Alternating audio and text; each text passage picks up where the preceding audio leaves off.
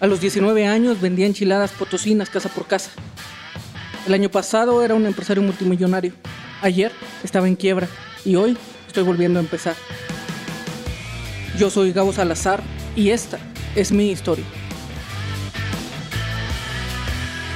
El príncipe, cuando es querido por el pueblo, debe cuidarse poco de las conspiraciones. Pero cuando tiene enemigos y es aborrecido, debe cuidarse de todo y de todos. Bienvenidos a otro podcast de negocios, poder y dinero. El día de hoy esto versará sobre traición y te voy a contar el viernes negro, el día que perdí dos socios. Pero defendí efectivamente por segunda vez el imperio. Debes de recordar que un capítulo anterior fue hasta cierto punto conmovedor, triste, desgarrador, si así lo quieres ver. Y fue la primera vez que después de creado el imperio lo tuve que defender. Y fue precisamente de Luis Rey, no fue del peor enemigo, sino de precisamente alguien de la sangre y de la casa. Pues en esta ocasión fue de los dos socios a Luis Rey. Después de salir de con él y después de tener un socio con, que, con el que teníamos un buffet y tener un socio con el que teníamos una inmobiliaria y que después se acopló mi esposa y empezó a ser socia porque también es de ella y ella lo construyó todo mi corporativo y que llegó nuestro lobo y empezó a ser propietario y que eh, mi hermano se sumó y a través de la construcción incansable de objetivos que logró teníamos socios, estoy hablando de que éramos cinco o seis socios. Y en esta ocasión el imperio nuevamente sufrió una sublevación, sufrió una conspiración y hubo un ataque. Y lo tuve que afrontar, lo tuve que defender. Y básicamente del momento en el que yo descubrí o evidencié o logré ver el ataque al viernes negro y al sábado de gloria y el domingo de resurrección, si le queremos decir así, pasaron escasos seis días porque las rebeliones en un imperio deben de atacarse pronto, deben de erradicarse rápidamente porque si no crecen y entonces no debes de cuidarte solo de la rebelión sino del tamaño, de la inercia. Y entre más rápido lo apagues, menos colaterales existen. Aunque aquí el colateral fue poderoso porque yo creía que uno de ellos era mi amigo. La realidad es que perdí bastante, pero bueno, así es el imperio. Esta es la historia de la traición, es la historia del viernes negro. ¿Qué sucede aquí? Sucede que tú tienes que esperar y tienes que saber que te van a traicionar un millón de veces. Sobre todo si estás siguiendo las recomendaciones que yo te estoy dando y si de verdad estás comprometido con crear tu verdadero imperio. Si de verdad estás encumbrándote y estás haciéndote un maestro en los negocios, poder y dinero y estás generando entonces un incentivo, un castigo, un premio y estás avanzando incansablemente y estás poderosamente aceptando que vas a tener que sacrificar mucho por ser ese alto rendimiento en los negocios, porque si lo estás haciendo te prometo que tus resultados son excepcionales. El día de hoy ya no sé cuántos podcasts llevamos, este debe ser el podcast número 15 y en 15 podcasts y eventualmente dos o tres meses de haberlos escuchado, yo creo que ya debes de tener resultados. Y si lo sigues haciendo los tendrás y eventualmente la traición llegará. Tu imperio será atacado y tú como príncipe del mismo tendrás que cuidarte de todos y de todo. Porque cuando eres amado, cuando todo eventualmente va bien, cuando todo es bonanza, cuando todo va empezando, cuando hay amor en el aire, cuando estás en las etapas de los enamoramientos, los directivos, los empleados, los asociados, los socios, están en el enamoramiento, ¿no? Pero en algún momento van a nacer y van a surgir esas ideas y va a haber esas asociaciones, esos pequeños cotos y esos pequeños círculos dentro del imperio. Y en ese momento vas a sufrir golpes de estados, si así lo quieres ver, ¿no? Y en ese sentido, pues va a haber traición, ¿no? Porque la traición no es otra cosa que un cambio de lealtades. La lealtad que te tenían por el incentivo que existía, que eventualmente dejó de existir o que tu omnipresencia no fue bien impuesta o no fue correctamente sofisticada, no hizo lo necesario para poder detener las cosas antes de que sucedieran y nacieron. Y no solo nacieron, sino que crecieron, porque déjame decirte que el día que sucede la traición, tiene mucho tiempo que la traición como idea se concibió en un pensamiento y en una mente. Y déjame decirte que eres responsable por haber realizado una mala gestión de socios. La realidad es que este es como los divorcios y los problemas, se necesitan dos. Hubo un hueco, hubo una falta, hubo un espacio, hubo algo que dio origen a la posibilidad. Y no hay nada más poderoso, no hay germen más difícil de matar, no hay germen más resistente a todo que una idea. Y en el momento en el que una idea no solo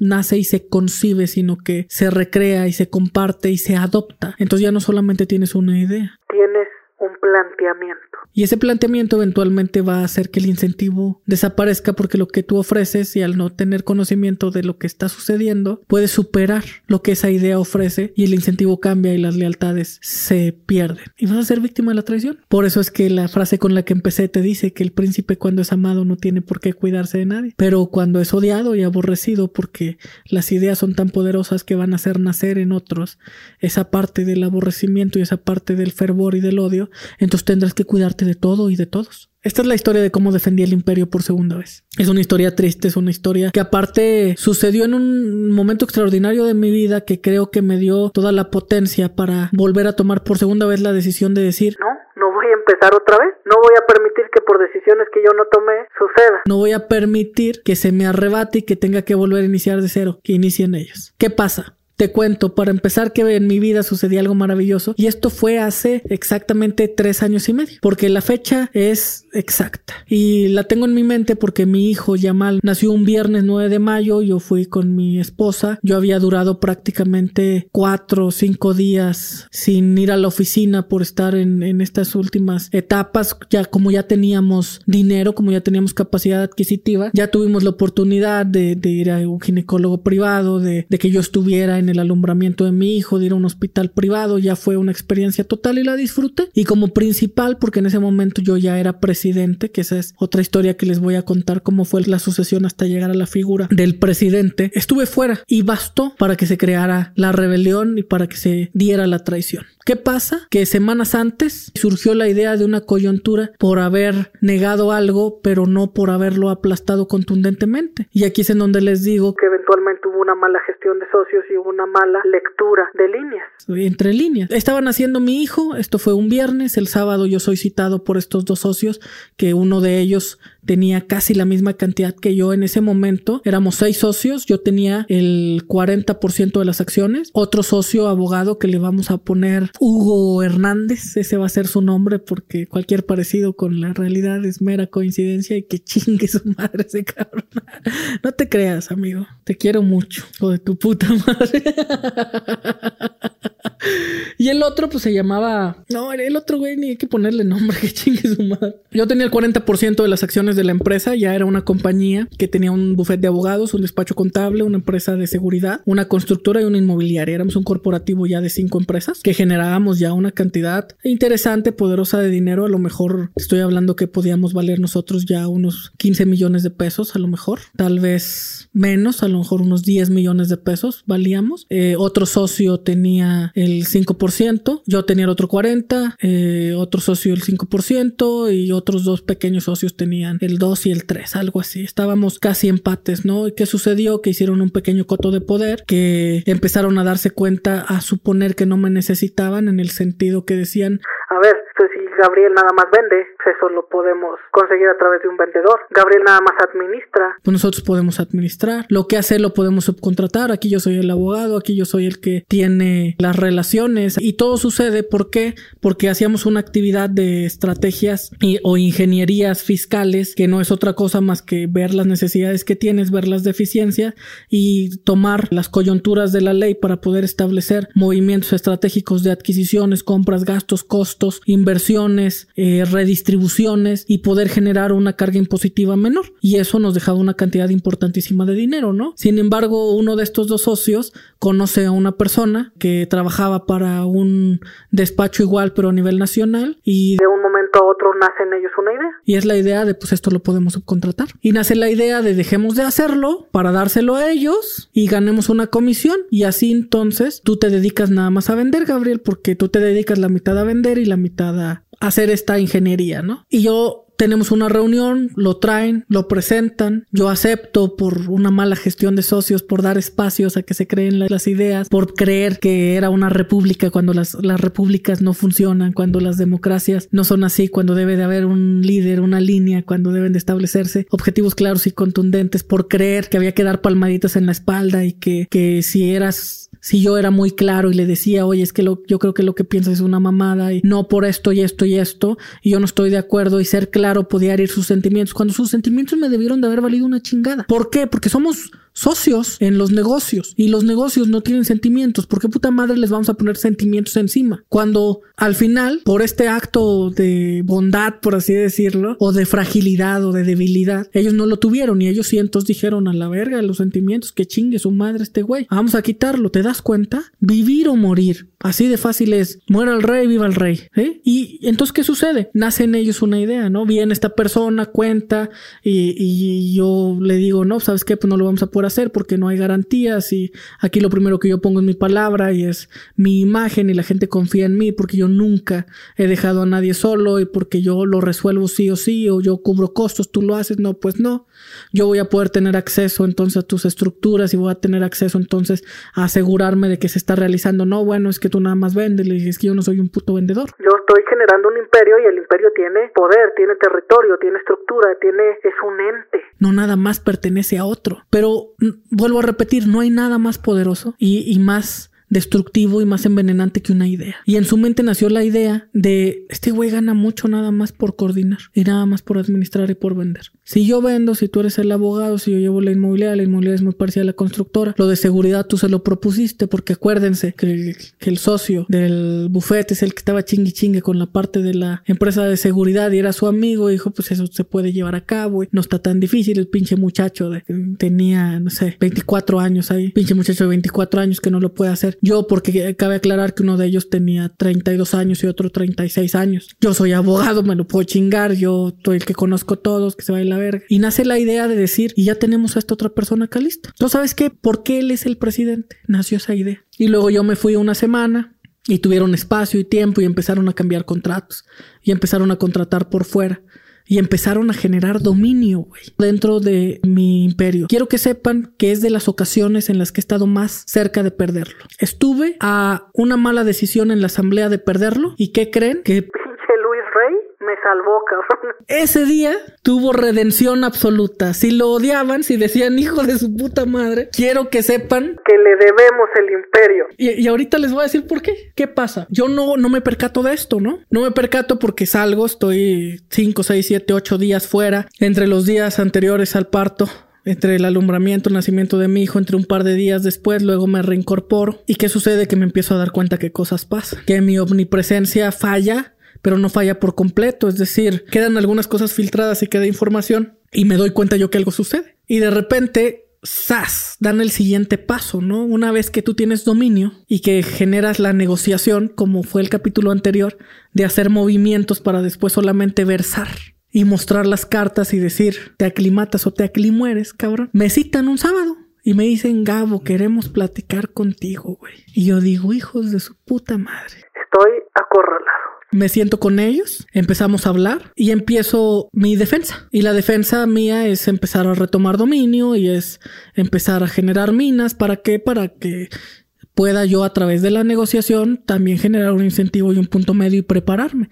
No sabía lo que venía, pero bueno, empiezo a generar castigo, ¿no? Y empiezo a decir, ¿sabes qué? Vamos a hacer lo necesario y, mi tema de la maestría me permite que todo lo que yo sabía pueda ser aplicado en ese momento. Me voy a tener tantito porque voy a tomar un par de café aspirinas y un Red Bull, me voy a drogar para poder seguir grabando. Quiero que sepan que este podcast es el podcast número 15 y que el día de hoy es el podcast número 11 que grabamos. Debemos de llevar, no sé, 9 horas, 10 horas seguidas grabando para ustedes, así que chinguen a su madre si no les gusta, cabrones. ¿Qué pasa? Empiezan a hablarme y empieza el tema de la negociación y empieza la negociación persuasiva, ¿no? La, negociación desde el punto de vista del dominio total y empieza el tema pasivo que que es pasivo-agresivo en el sistema de decir, oye, fíjate que nos hemos dado cuenta que pues tú tienes a tu hijo y tu esposa y, creemos que algunas cosas se pueden hacer diferente, pues tú ya tienes, eh, no me acuerdo si ya tenía dos años siendo presidente o tres años, ya tienes tanto en la presidencia y creemos que debe haber un cambio y pues nos gustaría ver qué piensan los demás accionistas y hacer una asamblea y pues votarlo, ¿no? Y ver si, si pues alguno de nosotros puede ser ahora el presidente y empieza, ¿no? La, la parte del dominio o de la manipulación ahora mental, ¿no? De decir y, que tú nos enseñes y pues para mejorar. y yo digo, hijos de su puta madre. Aquí están las cartas. Si yo en este momento disparo, probablemente me acribillen. Si yo en este momento me niego, probablemente entonces saquen las, los haces bajo la manga o dispare el francotirador. Porque recordemos que la negociación no es el discurso, son las cartas que te están mostrando y va de menos a más. Entonces, ¿yo qué hice? Persuasión. Un tema total y completamente necesario para poder dominar a través de la, de la traición. Perdí controladamente. Generé una imagen, generé un incentivo, pero necesitaba tiempo. Entonces yo dije, ¿saben qué? Creo que tienen razón. Imaginen dentro de sus posibilidades, dentro de su cabeza, dentro de las de ellos, de todo lo que podía pasar, lo inverosímil que era que estuviera sucediendo esto. Y que yo dijera, creo que tienen razón. Acaba de nacer mi hijo, estoy cansado, creo que he cometido muchos errores. Yo creo que sí, es un buen momento. ¿Saben qué? Hagamos algo. Decídanlo ustedes y los demás socios. Vamos a convocar la asamblea para el siguiente viernes. Y ahí lo decidimos. Cambio de presidente y si me permiten pues poder yo revisar todos los expedientes y ponerme eh, a ponerlo en orden para hacer la entrega recepción y poder realizar lo necesario me gustaría hacer una entrega bien yo soy muy bien hecho ¿eh? ¿qué pasa? que le quitas valor a lo que tienen como lo que en la negociación les dije. Ellos lo que tenían era el todo necesario para poderme echar, para poderme quitar con violencia, para poder eventualmente ejercer su negociación. Y yo lo que necesitaba era tiempo, porque la realidad es que estaba dominado, no tenía la información total y completa. Entonces, ¿qué hice? Bueno, pues simple, te unes a los cuerpos muertos en el piso y dejas que pase el convoy, ¿no? Esperas generas oportunidad, espacio, tiempo. Entonces te repliegas y generas humo para poderte mover y que lo que estás haciendo no genere la sensación de que te estás preparando. Me fui y dije, hijos de su putísima madre. ¿Y qué es lo que hice? Me empecé a preparar inmediatamente. Acudí a uno de mis asesores más expertos, que por supuesto es Luis Rey, y le dije, me van a chingar. Y me dijo, qué bueno, hijo de tu puta madre, por ver si así. Y yo dije, órale, cabrón. Fuimos con uno de los mejores abogados, que es uno de las personas que creó eh, algunas de las empresas, entonces de la parte legal, y revisamos las actas constitutivas, ¿no? Y empezamos a revisar punto por punto, ¿no? Como si fuera literal ver sus maniobras, lo que iban a hacer, lo que podían hacer, los alcances. Empezamos a revisar milimétricamente con lupa. Luego dijimos, a ver, ¿qué va a pasar en el momento en el que se entre en conflicto y se niegue la presidencia? Número uno, necesitamos todo el tiempo, entonces hasta el viernes. Lo primero es que puede que hasta se armen los putas. Entonces tuvimos hasta gente ahí de seguridad por si nos matábamos a vergazos en la sala de juntas. Que cabe decir que en ese momento todavía teníamos los 700 metros cuadrados de la oficina y teníamos una sala de juntas de 20 personas con una vista espectacular a la avenida principal de negocios de la ciudad y teníamos varios consejos, ¿no? Ellos tenían seguridad porque nosotros habíamos cambiado en el acta constitutiva una parte en donde eliminábamos la mayoría de votos. Y ese fue un, un, gran error mío porque yo tenía mayoría. Tenía apenas un punto porcentual más. Porque acuérdense que yo tenía un 45, mi hermano tenía un 5 y alguien más tenía un 1 o algo así. Entonces yo tenía al final de las cuentas un 51% contra un, 5, contra un 49 de ellos. Yo técnicamente dominaba eh, en el tema de la asamblea. Sin embargo, habíamos cambiado la toma de decisiones de ese tipo de cuestiones a un consejo. Y en el consejo habíamos dado votos directos, es decir, un voto único a cada una de las personas. ¿Para qué? Para que no se generara el, empate, porque querían ellos una república, ¿no? En donde se fuera justos. Y ellos tenían ahí más votos porque habíamos integrado un tercero, un externo que era un magistrado, un ex magistrado, que era amigo, muy amigo del abogado y que era un, un super señor que la realidad es que... Pues fue un daño colateral que me dio mucha pena. Pero en el mundo de los negocios, poder y dinero, existen dos formas de ganar. Por las buenas o por las malas. Y al final se traduce solamente en una, ganar. Y sabes qué pasa? Que yo dije, puta madre, la cagamos ahí, ¿no? Por eso lo están haciendo. Por eso quieren la asamblea, porque a la hora de votar, pues va a ser inevitable. Indiscutible, así va a ser. ¿Qué pasa? Que nosotros dijimos, a ver, vamos a llevar directamente al notario. Vamos a seguir en esta historia que estamos creando, en esta versión. Y vamos a decir que vaya al notario de una vez para que ahí certifique y ahí se haga. Bien. Luego, como yo tenía el dominio del proceso, yo dije, yo quiero terminar las cosas bien. Les comenté, quiero salir por la puerta grande, quiero terminar mi presidencia bien. ¿Y qué quiero hacer? pues déjame, yo hago la convocatoria, yo todo, quiero que esto sea, no me quiero ver mal, no quiero que vean como que salí, como que me sacaron y ellos dijeron a huevo, pinche negociación estuvo tan cabrona que lo tenemos doblado. Entonces les dije, aquí está la asamblea. Una convocatoria para la Cámara de Accionistas pasaron por alto por su emoción, porque acuérdense del podcast de manipulación en donde es muy fácil manipular a las personas que dicen repulsivamente a las cosas que sí solamente por ser pasionales. Y ellos como sus pasiones y sus emociones los dominaban, dijeron, sí, dame la verga, te la firmo ahorita. Y no se dieron cuenta que yo estaba convocando a accionistas, no al consejo. Entonces en ese momento yo no estaba convocando a los votos del consejo, sino directamente a los accionistas. Ese fue una estrategia directamente que se hizo a través de los abogados, que fue complicado porque tuve que empezar a dividir desde adentro, porque imagínense que mis abogados, mi arma predilecta, mi bufete de abogados en ese momento estaba en mi contra. Entonces tuve que acudir fuera, ¿no? Con esos buenos amigos que dejas a través de la omnipresencia, de la gracia, del agradecimiento. Y dijimos, a ver, ¿sabes qué? Punto número uno. La Cámara de Accionistas es la que dijo que se creaba el Consejo, entonces vamos a diluir el Consejo. En el momento que diluimos el Consejo, queda única y exclusivamente bajo la facultad del Consejo de Accionistas tomar las decisiones. A la hora de que el Consejo toma las decisiones, entonces sí tenemos mayoría, pero esa mayoría es relativa, no es, no es absoluta. Entonces, ¿qué sucede? Que vamos a tener que violentar otra parte. Y en ese momento la lupa encontró algo. No habíamos emitido los títulos accionarios. Y al no haber emitido los títulos accionarios, no tenían realmente el derecho de las acciones. ¿Por qué? Porque sus aportaciones no fueron en dinero. Acuérdense que yo compré el buffet y luego recibí la inmobiliaria y fue un intercambio directo. El dinero que supuestamente pagaron por las acciones nunca lo pagaron. Fue un intercambio por cosas y eso no quedó documentado. Entonces, según la ley y según el consejo que les di de negocios, poder y dinero, que dice que la verdad no importa, lo único que importa es lo que puedes probar, ellos no podían probar que habían pagado sus acciones. Y si no las habían pagado, pues técnicamente no eran de ellos. Adivinen de quién eran. De Luis Rey. Entonces le dije, oye, fíjate que estaría con madre si por un ratito, obviamente no para siempre otra vez, pues vuelves a ser accionista, ¿no? Porque pues, no te pagaron tus acciones. Y con todo el amor del mundo me dijo que sí, que él iba a estar siempre ahí para ayudarme en los peores momentos, que a lo mejor no estaban los mejores, pero que los mejores eran para mí, los peores eran los que teníamos que compartir. Que a lo mejor no estaba para darme palmaditas, pero sí estaba para picarme el culo para que me moviera o para golpearme las costillas para que me hiciera más fuerte. Es mi Luis Rey. Nunca me llevó cocaína o putas. Pero bueno, la vida no es perfecta. Aparte, yo no consumo ni cocaína. De puto, eso que cabe aclarar. Este. Y establecimos la estrategia, ¿no?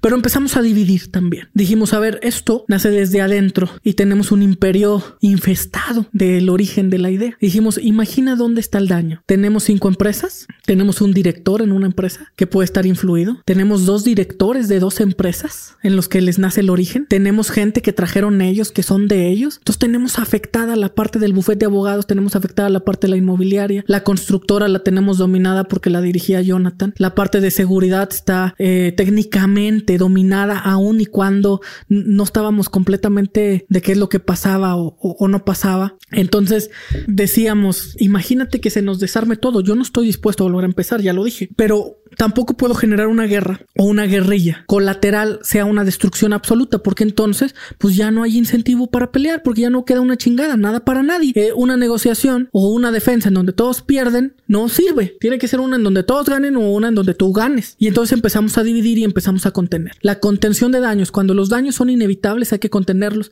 hay que dirigirlos, hay que detonarlos estratégicamente y hay que generar que los daños sean progresivos para que también la recuperación sea progresiva y para que no existan entonces elementos de pérdidas mortales, sino de pérdidas que puedan eventualmente sobrevivirse. Es muy diferente que te truenen mil bombas en días diferentes, en zonas diferentes, a que te tiren una atómica como sucedió en Hiroshima. Eso es la contención de daños. Entonces, ¿qué sucede? Que empezamos a dividir, empezamos a seleccionar, empezamos eventualmente a decir, hicimos una, una lista, una puta lista, y dijimos, él está con ellos, él está conmigo. Y literal utilizamos una de las estrategias más milenarias que hay de un libro que les recomiendo, que es de Robert Greene, otro hijo de su putísima madre, que se llama Las 33 Estrategias de la Guerra, que dice polariza.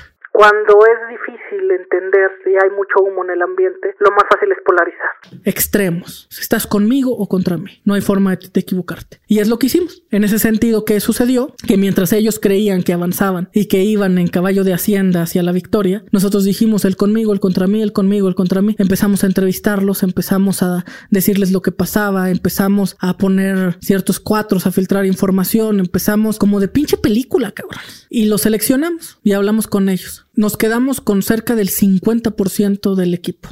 Y nuevamente hice lo mismo, ejercí justicia desde mi humilde percepción. Una vez que le dimos vuelta al dominio y que le dimos vuelta a la estrategia y que generamos las minas y que hicimos la negociación antes de tener las cartas sobre la mesa y que teníamos todo para ganar y si no entonces íbamos a aplastar y que si no entonces íbamos a disparar sobre el sujeto y a enterrar el cuerpo. En ese punto lo que hicimos fue generar justicia porque la realidad es que eh, al César lo que es del César. Al final estos socios eran socios, eran dueños, ya no querían estar, que se fueran, pero yo no iba a volver a empezar, que se llevaran su parte y el valor que tenía, que estaba disminuido. Entonces, ¿qué hicimos? Hicimos nuevamente una lista y dijimos, este porcentaje de muebles se van, este porcentaje de clientes se van, este porcentaje de dinero se va, este porcentaje de activos se va. Y luego dijimos, no, a ver, mejor se lo voy a pagar en dinero. Te voy a pagar X cantidad de dinero por quedarme yo con todo, porque no voy a volver a empezar. Porque sabes que mi corporativo son cinco empresas y ni una menos. Y entonces hicimos números y sí, dijimos, te vamos a pagar una parte también con algunos escritorios y te vamos a,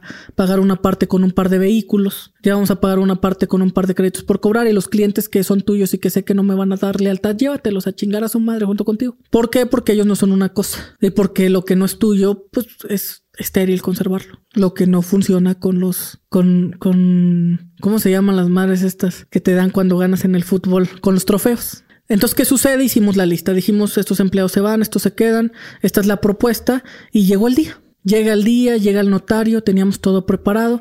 Cabe mencionar que un día antes, el jueves, eh, fue el jueves del brindis, ¿no? Nos juntamos con la gente que se iba a quedar, les dijimos... El día de mañana ustedes forman parte del terror psicológico incluso que se va a crear. Y yo me preparé como un estúpido.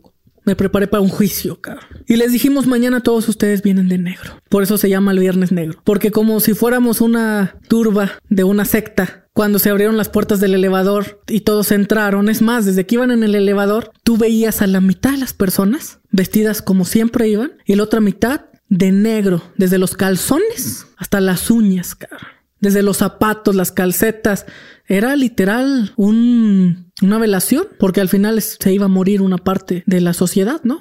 Y ellos mismos empezaron a sentir esa, ese ambiente, ¿no? Y empezó el tema de las preguntas y pinche Jonathan, mi hermano, él es imprudente, o no imprudente, sino él es transparente, ¿no? Y le preguntó a alguien, ¿qué pasó? ¿Quién se murió? Y le dijeron, pues tu patrón, cabrón, se va a morir ahorita en un pinche rato, cabrón. Y yo le dije, cállate, güey. Era una cosa extraordinaria. Tengo la foto. La foto de hecho es la que está en la portada. Tengo la foto de ese día con mi traje completamente negro y van a ver en mis ojos el verdadero dolor que causó la pérdida y el suceso de ese día. Pero bueno, regreso a la experiencia, ¿no? ¿Qué sucede? Pues llegó Luis Rey. Pinche Luis Rey era el único que no iba de negro, le valió madre porque él iba nada más porque tenía un compromiso excepcional. ¿Y qué sucede? Que empezamos la asamblea y la empezamos como se había predispuesto. Empezamos leyendo los derechos, empezamos leyendo el quórum, empezamos firmando la hoja de asistencia, empezamos eh, abriendo la fe de hechos con el notario. Eh, inmediatamente que la abrimos dijimos, oye, discúlpame, pero... El magistrado no puede estar aquí. Y fue el primer golpe, duro y a la cabeza. ¿Cómo que no puede estar aquí el magistrado? Sí, es que esta es una asamblea de accionistas, no es una reunión de consejo. La verdad es que me dio mucha pena porque él iba lastimado de una pierna y porque literal lo tuvimos que retirar de la sala. Y bueno, yo tenía un nudo en la garganta, pero aún y con miedo tenía que hacerlo, tenía que realizarlo y aún y con dolor tenía que hacer la ejecución. Era mi obligación. Yo quería seguir siendo el presidente, tenía que hacer las acciones y las ejecuciones del presidente. Entonces iniciamos. Y iniciamos desde ahí con la parte más violenta, ¿no? Y decimos, oye, ¿sabes qué? Eh, Punto número uno. Que era la renovación del comité. Y decimos, ¿sabes qué? Yo propongo que no se renueve, que se radique. Votemos. 51% queda radicado. Y ellos dicen, oye, ¿qué te pasa, cabrón? Lo que hablamos el sábado es que esto era para hacer el cambio de la presidencia. Y dijimos, sí. Esto es para hacer la renovación de la presidencia. Eso es lo que dice el documento. Tu mente y tu fervor y tu pasión te hizo leer cambio, pero dice renovación. Por eso vamos a renovar por alguien más. Bueno, el papel dice renovación. Sigamos con el siguiente punto. Hay que renovar la presidencia. Propongo que me renueven. Votemos 51%. Oye, ¿qué te pasa? No, no me pasa nada. Está renovado. Espera, ¿sabes qué? Y ahí es en donde entro yo en el ejercicio total de violencia y digo, tú, el cuate que no le pusimos nombre, ¿no? ¿Sabes qué? Eh, estás despedido. ¿Cómo, cabrón? Si soy socio, sí. Como socio no te puedo despedir, pero acabas de renovar mi presidencia, no hay un comité que te pueda ayudar, no hay un consejo de administración y al final empleado ya no eres. Sacas tus cosas para mañana o si no te las sacan en una caja. No, pero ¿qué te pasa? Si, ¿Cómo actúas así? Le dije, es que no está discusión, es una orden, es una ejecución de presidencia. Y volteé y le dije, tú Héctor, espero que, perdón, ya valió verga. ¿Cómo se llamaba? Hernán, acuérdenme, cabrones, chingada madre, que no están aquí conmigo. dije, y tú Hernán, espero que no tengamos ese mismo fin, porque la realidad es que creo que aquí tú solamente estás siendo influenciado. No, que a mí no me parece, que yo me dedico a destruir esto, yo soy abogado.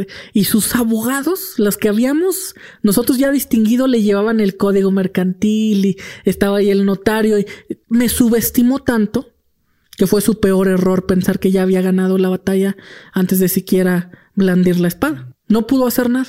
En ese punto recuerdo yo que eh, nos pusimos todavía más agresivos y dijimos, ¿sabes qué? Queremos revisar en este momento las aportaciones de la tesorería, porque el siguiente punto en puntos generales... Quiero que sea la expulsión de socios. ¿Cómo expulsión de socios? Sí. Para la expulsión de socios necesitas la mayoría total. No te sirve tu 51%. Dije, sí, eso lo sé. Dije, a ver, punto número uno.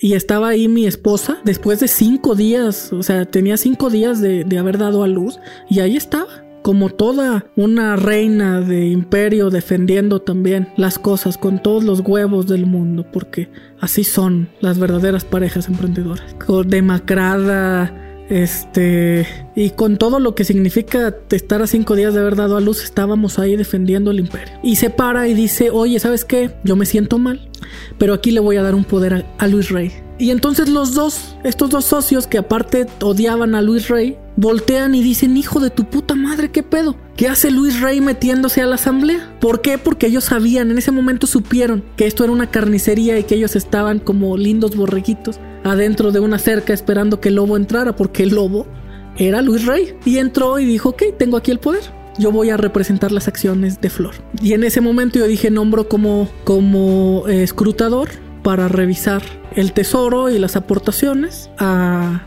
el representante legal de Flor, a Luis Rey. Y él empezó en revisión de la tesorería y el abogado de inmediato, oye, no, a ver, aquí el código mercantil dice que el poder tiene que contener ciertos elementos y no los contiene. Yo dije, chinga tu madre, cierto, el poder no contenía los poderes necesarios y que sacan al pinche Luis Rey de la sesión. Y yo dije, verga. Pero sabes que yo agarré el código y le dije, no, pero también dice el código que yo puedo escoger a un escrutador que sea ajeno a la asamblea. Entonces Luis Rey, aunque no estés representando, sigue siendo el escrutador. Ellos dijeron sí, que cuente rápido porque ya no está Flor y entonces ya no puede regresar. Y no, sí, regresó. Y le dijo él, gritó el pinche abogado, no, a ver, no puedes regresar, este es un acto solemne. Y mi señora no tiene una idea de lo bien que me hizo sentir porque se le acercó casi para meterle un pinche cachetadón en el hocico y le dijo, cállate cabrón, yo soy una señora y estoy recién parida. Así que no me grites porque si no aquí se te acaba. Yo no me voy a andar con las mamadas con las que se están andando ustedes aquí, nada más para mandarlos a chingar a su madre. Y se sentó y dijo, órale cabrón. Y yo dije, pégale, métele un chingadazo, mátalo. Perdón, pero lo reviví. Y se sentó nuevamente, no retomó su posición. Y empieza la revisión de la tesorería, ¿no? Y dice, ¿sabes qué? No veo yo las aportaciones de dinero. Y dicen ellos, no, es que no fue una aportación en dinero, es que esto fue un intercambio de sociedad. Y dijo, ¿sabes qué? Está bien, nada más exhiban sus títulos accionarios. Y dijeron ellos, no, es que no existen los títulos accionarios, porque no existían. Pero Recuerden, no importa lo que puedes probar, importa la realidad. Perdón, estoy bien pendejo, es que acuérdense que ya tengo como 10 horas. No importa la realidad, importa solo lo que puedes probar. Y nosotros un día antes, como yo al final era, era el representante de la tesorería y soy quien firma los títulos accionarios, emití los títulos accionarios de los demás socios menos de ellos. Entonces dijimos, no, si existen, mira, yo aquí tengo el mío. Y los sacamos y los exhibimos. ¿Y sabes qué dijo Luis Rey? Dijo, sin los títulos accionarios, ustedes todavía no tienen la calidad de socios. Y como no tienen la calidad de socios, estas acciones son mías. Y como estas acciones son mías, reclamo yo mi derecho como socio y entonces tengo mi derecho de votación. En ese momento teníamos el 90 y teníamos el 87%, casi 90% del coro. y dijimos con el 90% del quórum en, puntos generales votamos la expulsión de los socios que no hayan cubierto al día de hoy las aportaciones de las acciones. Y se volvieron locos, cabrón. Y dijeron, ahora resulta que nos vamos a quedar sin nada, cabrón. Nos vas a expulsar las manos vacías. Y empezó el pinche gritadero. Yo pensé que ahí nos íbamos a matar a putazos. No, a mí no me vas a hacer esto. Y esta, yo soy el buffet, soy yo. Y me voy a llevar los clientes y de nada te va a servir. Y yo, como todo un maestro de la negociación, dije, pausa, solicito un receso. ¿Cómo? Sí. ¿Qué les parece si antes de votar, si hacemos la expulsión, solicito un receso? Y volteé y le dije Héctor, y me dijo, no me llamo Héctor, me llamo Hernán. y le dije, perdóname, Hernán.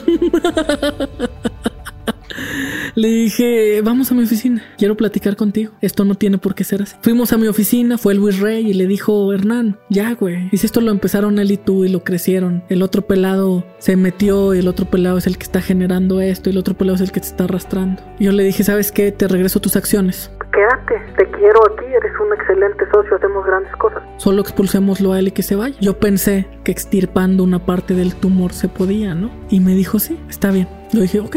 Regresamos y a la hora de hacer la votación, él vota porque no se expulse a nadie. Y yo digo, hijo de tu puta madre. Y sabes que que se anule la votación porque no está votando uno de los socios, que es Jonathan, porque lo habíamos dejado fuera en ese momento. No se dieron cuenta otra vez que lo estábamos dejando fuera porque pensábamos que algo así podía pasar. Y a la hora de volver a votar, pues bueno, dimos un manotazo en la mesa, los sacamos de las acciones, los expulsamos al 100%, se quedaron sin acciones. Y cuando había un caos absoluto y cerramos la sesión y nos salimos y nos persiguieron al elevador, le dije, ¿sabes qué?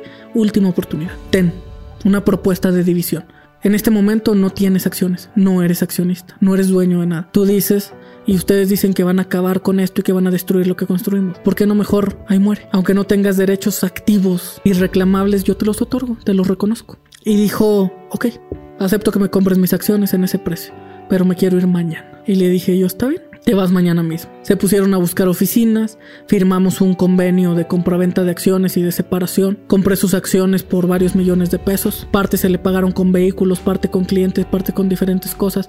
En ese momento yo regresé a tener el, el 90% de las acciones. Volví a tener un dominio total del, del, del, imperio. Lo defendí por segunda vez, pero no solo lo defendí. Escuchen esta parte. Lo reconstruí de inmediato. Porque el daño tenía que ser tan mínimo que no se notara. Las 48 leyes del poder también del Robert Greene dicen. Cuando no puedas tener algo, entonces detéstalo. Entonces, haz, no lo quieras, pero nada. Y nosotros nos habíamos preparado para esto y dijimos, ¿sabes qué? Yo no voy a dejar que mi buffet se muera. Yo no voy a dejar que mi inmobiliaria se muera. Y yo no voy a permitir que vean debilidad en esto. Nosotros habíamos decidido que iba a ser apenas imperceptible el hecho de los, de los sucesos que habían pasado. Entonces, ¿qué pasa? Que ya teníamos listos en una bodega un escritorio nuevo por cada escritorio que se iba, un abogado nuevo por cada abogado que se iba, un agente inmobiliario nuevo por cada agente inmobiliario que se iba y un director general por cada director que se iba. ¿Saben qué? El sábado no pudieron sacar sus cosas porque no encontraron oficina, pero el lunes que llegaron a desarmarlas y a emplayarlas, estaban en una esquina, desarmadas emplayadas, listas para que se fueran. Y cuando voltearon a ver el espacio en donde estaban sus escritorios, en donde estaban sus jefes, en donde estaban los directivos, ¿qué creen que había? Nuevos abogados, nuevos directivos. Y ahí es en donde ellos entendieron que la traición solamente tiene un camino para poder ser atacada. Y es la erradicación absoluta, ¿no? Es el exterminio. Y se extermina de raíz. Esta fue la historia de mi viernes negro, de la traición y de todo lo que perdí, porque al final de cuentas se perdió bastante. Yo les diría que estoy seguro que si hoy uno de mis socios todavía estuviera, seríamos muy grandes, a lo mejor más todavía. Les podría decir que era amigo mío y que se le extraña. Fue triste, pero bueno. Yo no soy el presidente del grupo Infinite para ser feliz siendo el presidente o para que se me complazcan mis emociones. Ser el presidente no es un beneficio. Es un encargo. ¿Y tú? ¿Qué harías si un día te traicionan? ¿De qué color sería ese día?